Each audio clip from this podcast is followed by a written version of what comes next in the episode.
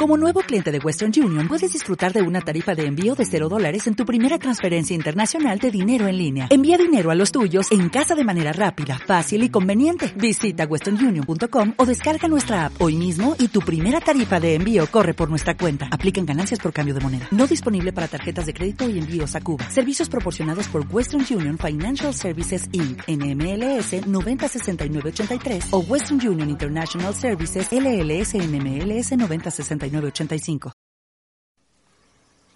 Familia, muy buena noche, que el Señor te bendiga.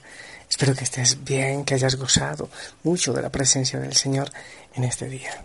Ahora es hermoso ya estarnos disponiendo para descansar, para ir a nuestro rincón secreto y abandonarnos en las manos del Señor.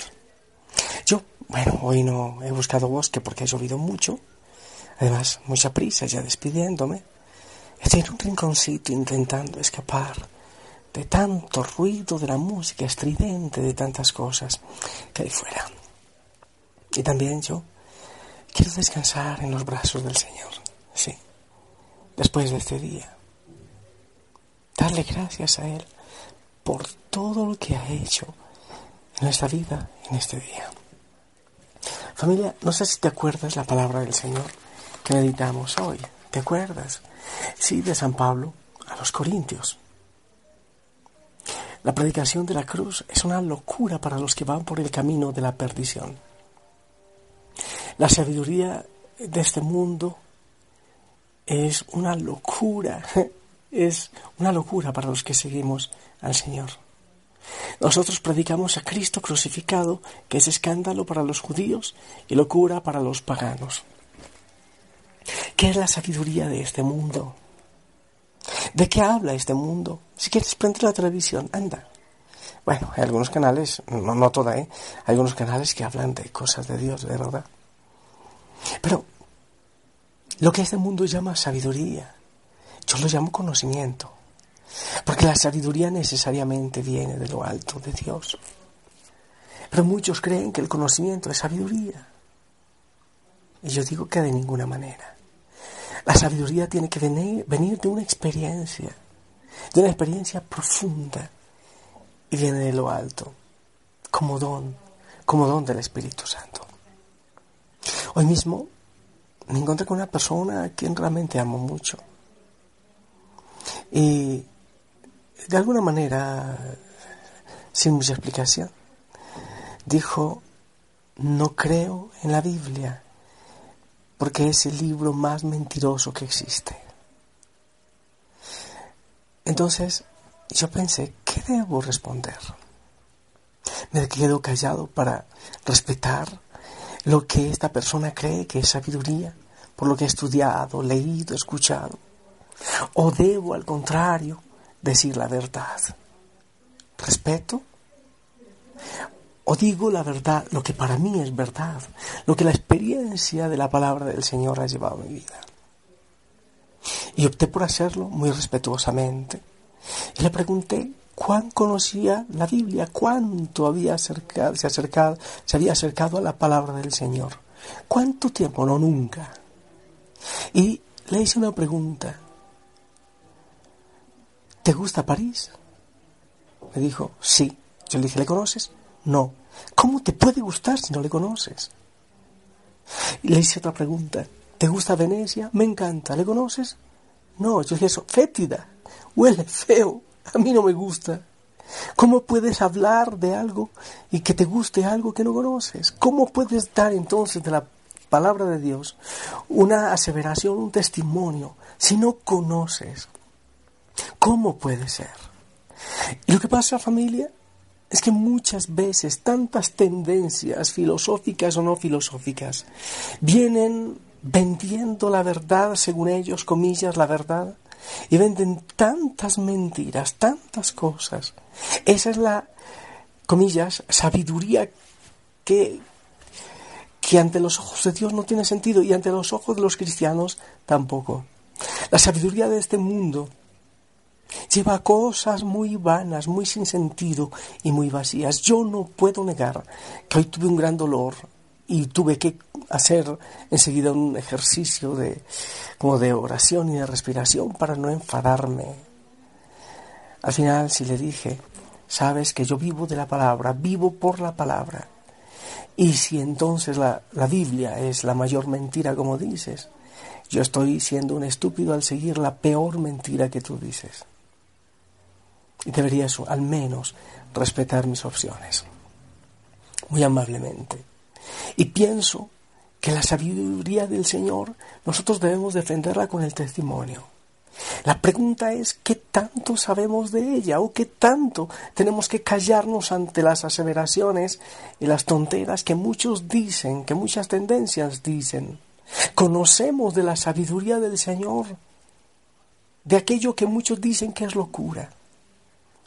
Pero sabes una cosa, yo quiero vivir en esa locura, porque esa locura me da paz, porque esa locura me la dice el Señor y yo la creo, porque lo, que Él me ha dicho ha ocurrido, porque Él es mi certeza y mi seguridad.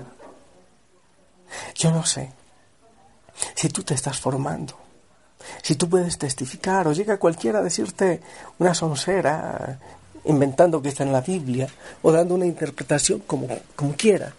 Y entonces enseguida tú dices, tienes razón, no sé por qué he seguido esta mentira. Eso le ocurre a muchos. La ignorancia es atrevida, ¿sabes? Bastante atrevida.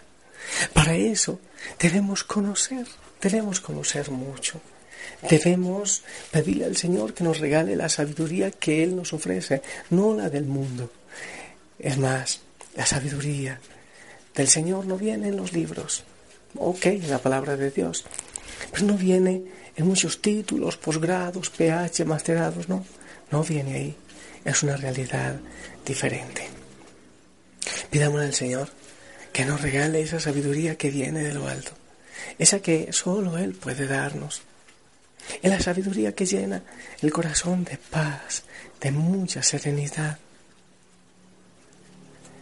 Y que podamos, Señor, descansar en ti, claro, pidiéndote sabiduría, pero descansar en ti, abandonarnos en ti, regocijarnos en ti, amado Señor.